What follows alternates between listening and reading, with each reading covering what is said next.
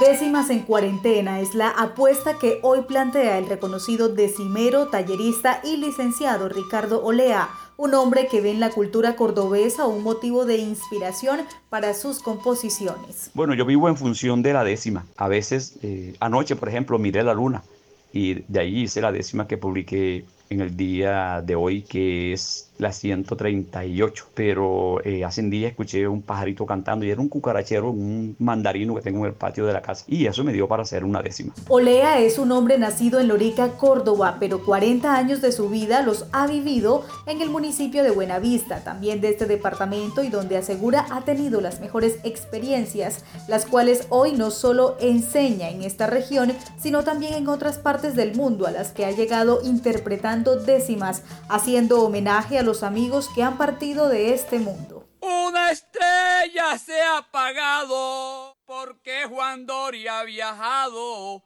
a la casa celestial. A los niños. La rana feliz bailaba en el hermoso festejo que en homenaje a Cangrejo alegre se realizaba. A las tradiciones perdidas.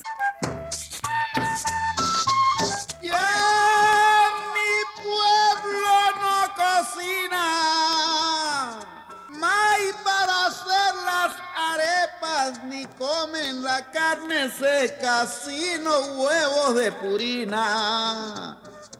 No hay pescado sino sardina, mortadela y salchichón.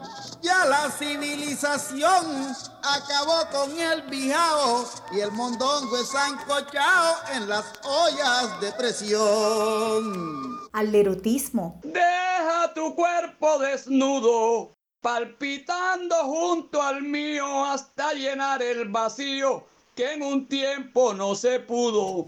Y cualquier otra situación que le permita a través de la décima describir la magia de la vida en momentos de crisis como el que hoy enfrenta el mundo a causa de la pandemia generada por el coronavirus, esa misma magia con sello colombiano que ha llegado a países como Cuba, Chile y Perú. Además está plasmada en los libros Décimas en cuarentena, Caminemos, la décima en el aula de clases y otras de la autoría de Olea. Cada día de confinamiento es un motivo para escribir y culturizar. Más de 140 décimas han hecho un aislamiento ameno para los amantes de este género.